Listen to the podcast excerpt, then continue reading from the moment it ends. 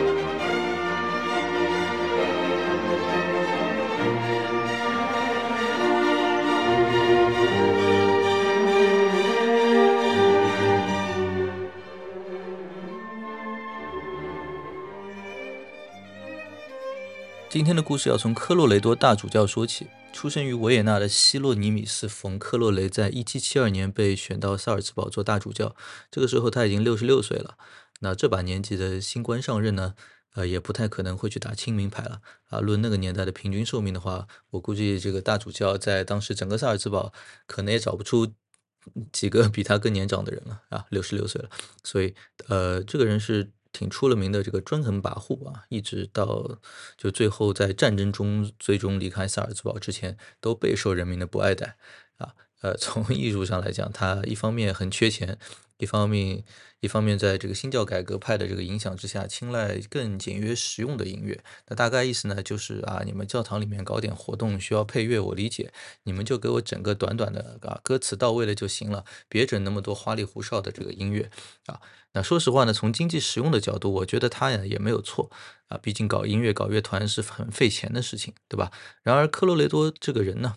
能被我们如今能记得的唯一的原因。啊，不是说他经济上实用主义啊，而是他的治下的萨尔茨堡有一个叫莫扎特的小伙子，而他呢，则有幸成为了莫扎特的故事当中的反派啊。莫扎特和这个主教可以说是截然相反的，对吧？你说从这个人生的轨迹上，莫扎特是出生在萨尔茨堡，后来去了维也纳啊，这也和克罗雷多是呃反方向的啊。莫扎特是年轻年纪轻轻就死了啊，而克罗雷多活到了一大把年纪，八十多岁啊。呃，更重要的啊，是科洛雷多呢，希望音乐简单实用就好，你们音乐家呢，别饿死就行。那这个莫扎特呢，我觉得咱们就无需多言了，莫扎特就是 Mozart 啊，没错啊，我觉得对于莫扎特来说，这工作环境显然是不能让他施展他的呃那种无限的这种才能的。那么，于是，在一七七七年的八月，当时只有二十一岁的莫扎特便辞去了在萨尔茨堡。大主教宫廷中小提琴首席的职位，那么跟这点就是 有点像我们现在搞音乐的一模一样，就是你离开一个乐团，你也要出去去 audition，对吧？也要去也要去面试的。那么莫扎特呢，也现也进入了一个需要求职的阶段，对吧？也需要立稳脚跟，然后有一个稳定的收入。那么他在接下来的一个月中呢，莫扎特便和他的母亲啊离开萨尔茨堡，前往包括曼海姆的几个城市求职。那么当时母子两人呢都希望能进曼海姆的这个宫廷工作，因为曼海姆的这个宫廷乐队呢是当时全欧洲最为优秀的管弦乐队之一。除了乐队本身的水平非常高之外，曼海姆可不像啊克罗雷治下的萨尔茨堡那样有着非常城府的这个艺术品味。曼哈姆的乐团呢，非常乐意演奏一些啊音乐上有创新的东西，甚至有些作品呢都名声远扬，在巴黎和伦敦也受到了认可。然而可惜的是呢，是这场求职之旅啊以没有结果收场。莫扎特也并没有如愿进入他所期望的这个曼海姆宫廷乐队。然而这次旅行呢，却对莫扎特作曲又带来了新的灵感。在曼海姆和巴黎啊，莫扎特听到了一种新流行的。啊，一种为多种乐器而创作的协奏曲题材，啊，这也是我们这期节目的主角。一会儿我们会说到他的啊，为小提琴、中提琴而做的交响协奏曲，在莫扎特心中啊萌芽的一个时刻。嗯，那么这种新的题材呢，完美结合了交响曲和协奏曲两两种元素，啊，它可以是为二重奏、三重奏，啊，甚至也可以是为四个独奏家同时和乐队演奏的。除此之外呢？在听到了曼海姆乐队的高水准演奏之后，啊，莫扎特在交响曲领域的创作也有了新的灵感，比如他的第三十一号交响曲《巴黎》也创作于啊这个时期，啊，比如啊，过会儿我们听到它的开头，当当当当当，有一个上行的 D 大调音阶，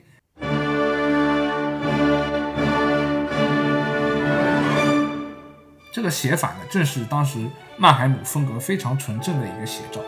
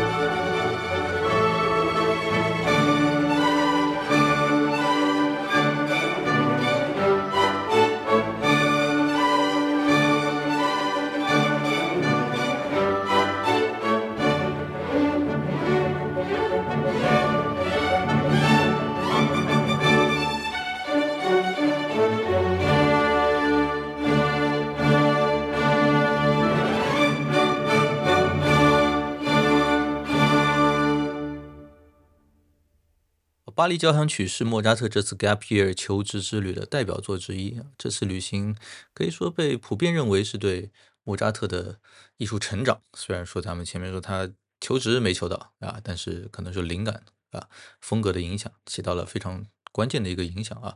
比如刚才巴黎交响曲开头的这个噔。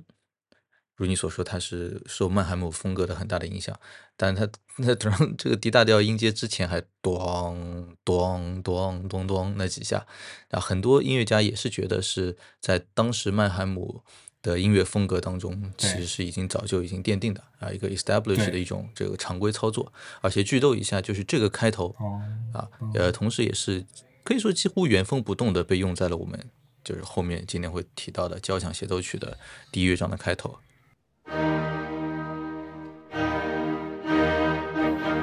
就是把音音改成 E flat，改成降 E。啊，呃，这呃，好像差了半度，对吧？对对，就是差了个半音。对对，所以呃，可以说，就我们可以看到一个人的这个旅行啊，特别在那个时候，咱们说咱们欧洲欧洲人流行的所谓的壮游，对吧？真的是对于没有互联网啊，信息比较闭塞的这个时候，对于一个人的风格的这个成长的影响，真的是很大啊。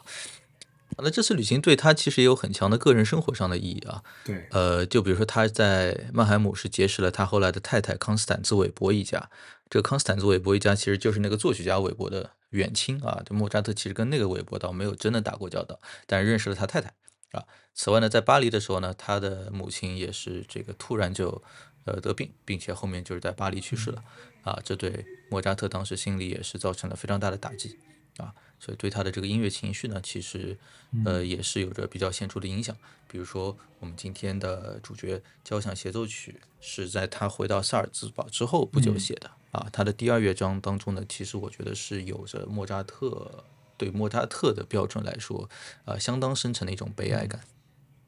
好，那么我们今天选用的录音版本呢，是我非常喜欢的德国小提琴家 Frank Peter Zimmermann 齐默尔曼，然后中提琴也是齐默尔曼。但是是另外一个，嗯，是可以说是当今中提琴巨匠级的人物，塔比尔基本人啊，两人共同演奏的，由斯图加特广播交响乐团协奏。这两人是兄弟吗？这两人是啊，没有，没有任何没有任何关系。OK，好，我们先来听一下第二乐章。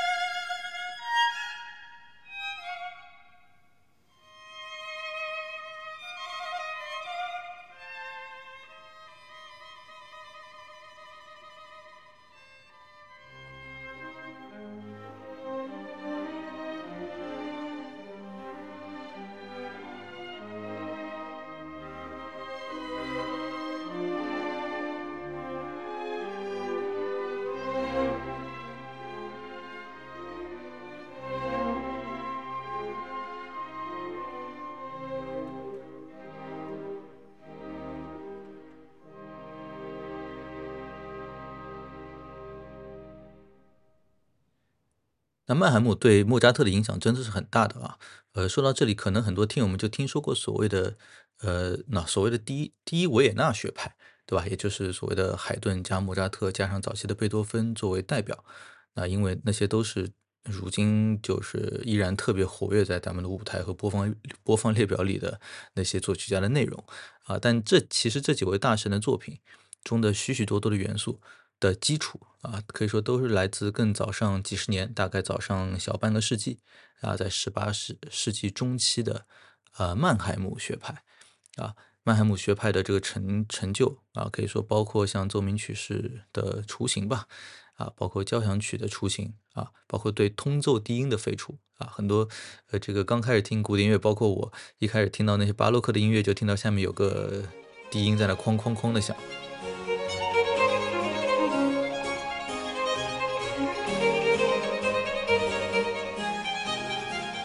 其实就不是很好听，对吧？啊，后面是曼海姆学派这边就是比较比较早的啊，系统性的废除了对于通奏低音的这个呃使用啊。我看到 YouTube 上有个叫 Henry Wolf 的作曲大神的解释很有意思啊，他他可能也跟我一样比较喜欢折腾计算机技术。他说用软件开发的术语来讲，呃，曼曼海姆学派叫 Beta Release。而维也纳学派呢，就是 stable release。我相信很多如果听着玩过 GitHub，肯定知道是什么意思啊。就前面的软件还在开发，但维也纳就是把人家开发好的成熟的软件拿出来用了。那用户接触的更多都是后者，但是前者其实才是真正居功至伟的啊。所以我们回到萨尔兹堡之后啊，这个呃莫扎特也是就只过了三年时间，就彻底与他的家乡萨尔兹堡切割了啊。后面就。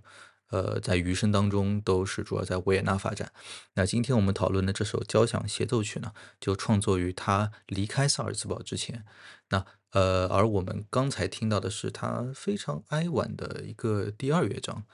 呃，相比之下，呃，我们接下去来听一下这个第一乐章啊。这第一乐章则可以说是朝气蓬勃，而且呃，结合我们刚才所讨论的这样的一个呃背景啊，这样的语境之下的话呢。我觉得大家应该不难听出，当中是指可以说有很多叛逆的啊，令人有点讶异的一些气息啊。没错，我觉得这部交响协奏曲呢，是在莫扎特所有他为弦乐创作的协奏曲中最有前瞻性的一部作品，或者就像你前面刚刚讲的这种叛逆气息。那么在之前的莫扎特写的那个五部小提琴协奏曲，啊，那个那个是完全不一样的风格。我觉得那小提琴协奏曲我们听到完全就是那种。非常精巧、非常活泼的那种性格。然而，在交响协奏曲中，啊，其实你第一乐章你一上来你就感觉到是一种一种崭新的面貌，是一种非常气宇轩昂的这种形象。对。然后，第一乐章莫扎特他所标注的这个音乐术语呢是 Allegro maestoso，啊，中翻译成就是非常庄严的快板。那 maestoso 这个词，其实在他之前的小提琴协奏曲啊是一次都没有用过的，一般都是什么 Allegro 啊。啊，就是那种非常简单的那种 indication，就就不会有一个这样的形容词。那么它这里直接就非常明确的说是啊，非常庄严的一个快板。由此可见，这部作品的基调确实是很不一样的。那么第一乐章的开始呢，它也并不像它的小提琴协奏曲一样啊，开门见山引入主题，而是我觉得有点像那种一出戏剧啊，这个幕布缓缓的打开一样。嗯，然后经过这个。啊，introduction，然后非常丝滑的哈，这个过渡到这个小提琴和中提琴啊两件乐器同时进入。那么这个乐章非常为人赞叹的地方呢，就在于小提琴和中提琴能达到非常完美的平衡啊，有时候是你问我答，就你一句我一句；有时呢又能听到两件乐器像啊歌曲咏叹一样的非常非常非常歌唱的那种东西。当然演奏起来对于独奏家来说也是不小的挑战。啊，我觉得比他的弦乐，呃，比他的那个小提琴协奏曲还要难一些啊，有非常多啊，非常不顺手啊，很 awkward 的这种音程啊，然后同当然同时也要做到在不同的音乐性格里面非常自如的切换。那我们现在就先来欣赏一下这个莫扎特交响协奏曲的第一乐章，大家可以注意一下我们前面提到的这个曼海姆风格的运用。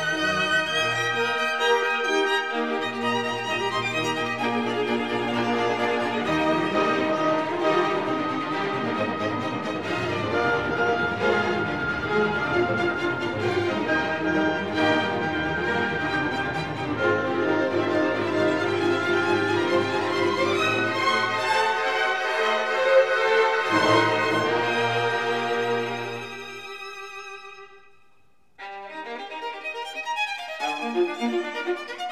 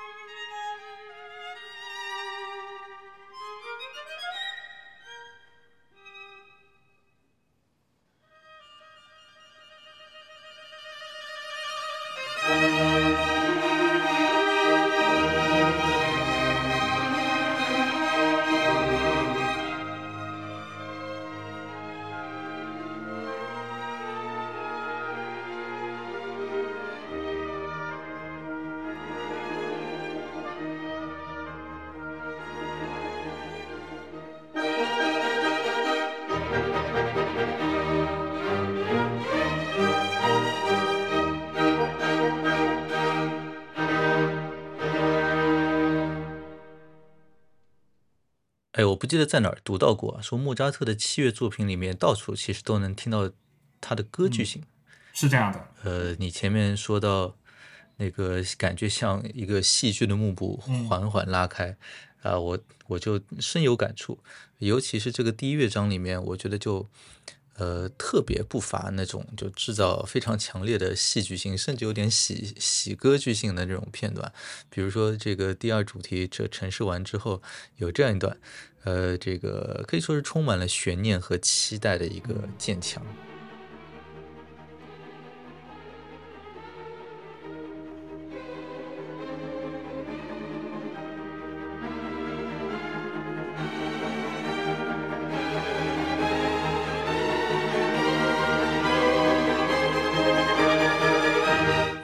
时候，我就觉得是一个带带一点这种调皮和幽默的，就不断去撩动你的好奇心，但是就是不肯去，呃，去跟你严肃对待。有有有种像我女儿有时候问我一个很基本的一个呃 科学问题，比如说呃为什么呃月亮我。会在晚上出来啊，就是特别特别简单的一些问题，但他们不懂，然后我就开各种各样的玩笑去回答他们啊，这是因为他要晚上出来给你讲故事啊，这他知道我是在哄他，然后他就要我 get serious，但我偏不说，就有这种顽皮的效果啊，呃，就刚才这一段就是噔噔，对，其实这个就是他他非常歌剧性的一个体现，没错。我们都知道莫扎特一共写过这。五部小提琴协奏曲啊，但是其实都是在二十岁之前，而且是很短的一段时间里。我没记错的话，好像就是在他十九岁的时候，一年里面把五部小提琴协奏曲就全全写掉。好像就是在还是在路上写，还在路上，就是坐坐地铁的时候没事做写的。之后他也没再写过小提琴协奏曲这个呃题材啊，呃，所以你你觉得就这首可以说题材上。非常大胆创新的交响协奏曲，跟他之前创作的小协相比啊，除了你刚才说的这个情绪可能会更有更细腻的一些表达之外，他给莫扎特有没有更多的这个发挥空间？啊，我觉得跟小提琴协奏曲相比，这部作品真可以说是非常成功的一个升级版啊。他的小提琴协奏曲在音乐上虽然也有这种啊这种戏剧这种多多种多样的性格转换呀。就音乐性也非常丰富，但更多的呢是莫扎特作为当时大主教乐团的首席，啊，他这是他的 job，就是给自己应酬的这样的一个作品。那么在作品的结构上呢，还是比较简洁的，就是啊，exposition development，就城市部、发展部、华彩这样子，就五部都写的还是比较统一的。然而交响协奏曲首先在篇幅上就更加的这个 expensive，就更加更加有气势，更加宏大一点。我记得我当初第一次听到这个曲子，我正是觉得和他最后晚年创造的那些交响曲，比如像莫三十九啊，包括那个朱比特啊，我觉得气质都非常吻合了，甚至给我有这种感觉。另外呢，就是这个这部交响协奏曲这个作品情感的这个维度，是明显比小提琴协奏曲更加复杂的。就比如我们前面听到的这个第二乐章，它完全就是一首挽歌。然后也用了莫扎特他非常不常用的这个小调写成的。呃，音乐学家们其实也觉得，就这首作品写成这样，其实很大程度上还出于就是莫扎特对于中提琴这件乐器的一个喜爱。嗯。啊，大家其实刚才应该可以听出来，就在这首交响协奏曲当中，中提琴独奏的地位啊，绝对不像传统当中只是为小提琴的主旋律做衬托，呃，而是可以说是一个与小提琴的独奏分庭抗礼的一个呃独立人格。啊，我记得这部作品在首演的时候，好像甚至莫扎特是亲自担任中提琴演奏的啊，如果我没记错的话。那除此以外的话呢，在莫扎特的这个时代啊，嗯，这个作品甚至还对中提琴有 tuning，就是调音上有有具体讲究的，对吧？好像现在不常这么做了。要不看你来给我们解释一下啊？没错，这部作品的首演呢，确实是莫扎特本人担纲中提琴独奏。他好像中提琴既拉小提琴又拉中提琴，还弹钢琴。嗯，对，零零。那么据说当对，据说当时在，呃，莫扎特也写了很多弦乐四重奏嘛，就是他当时在拉四重奏的时候，他也是喜欢啊坐中间啊中提琴的位置。由此可见，他对于这个中声部其实是非常在意的。C 位。那么，对，那么在交响协奏曲里呢，他中提琴的部分。啊，完全是跟小提琴分庭抗礼。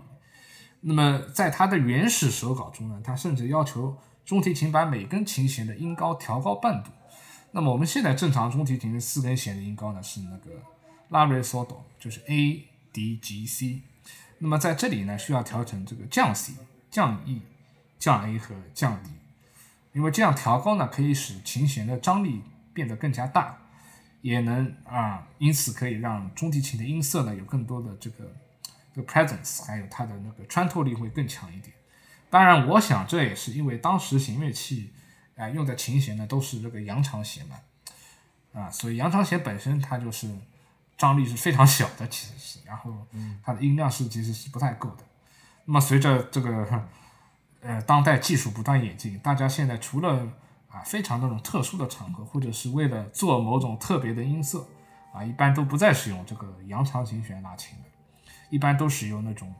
啊，现在非常常见的金属材质的这种合成的弦，因此也不存在这种啊这种音量上面的这种顾虑。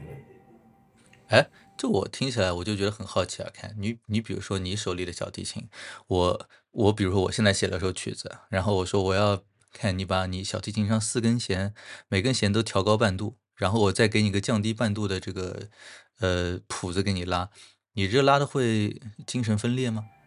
啊，那肯定，那肯定是，我觉得是需要花很多时间去适应的，对，这是肯定的。对啊，我觉得我很难想象，就比如说这个，你你手指去摁到一个地方，本来你知道这边是这这边是，比如说 B，结果你拉出来的是 C，对，那这不疯了吗？那是完全的一个不同的一个系统对，那是 OK。对于，因为当时其实这里说的难听一点，就是当时其实有可能演奏的标准也没那么高。现在大家因为好的拉的好的越来越多了，然后大家对于 这个演奏的标准是逐年提高，所以有可能当时莫扎特真的这种东西就是 have fun，有可能就是拉的觉得对他来说就是很有乐趣的一件事情。对，这这就有点，就当时如果把琴弦去进行刻意的调高，然后再把琴谱的这个。呃，音高给降低，来实现一个所谓的更强的表现力。我觉得有点让我想到像我们以前买电脑给 CPU 超频，来追求更高的性能，对啊，这种意思。啊，当然，就是如今这些中提琴光靠出厂设置，可能就有足够的表现力了，也就没这种考虑了，好吧？呃，对，那我们今天最后来听一下，呃，莫扎特的交响交响协奏曲的第三乐章。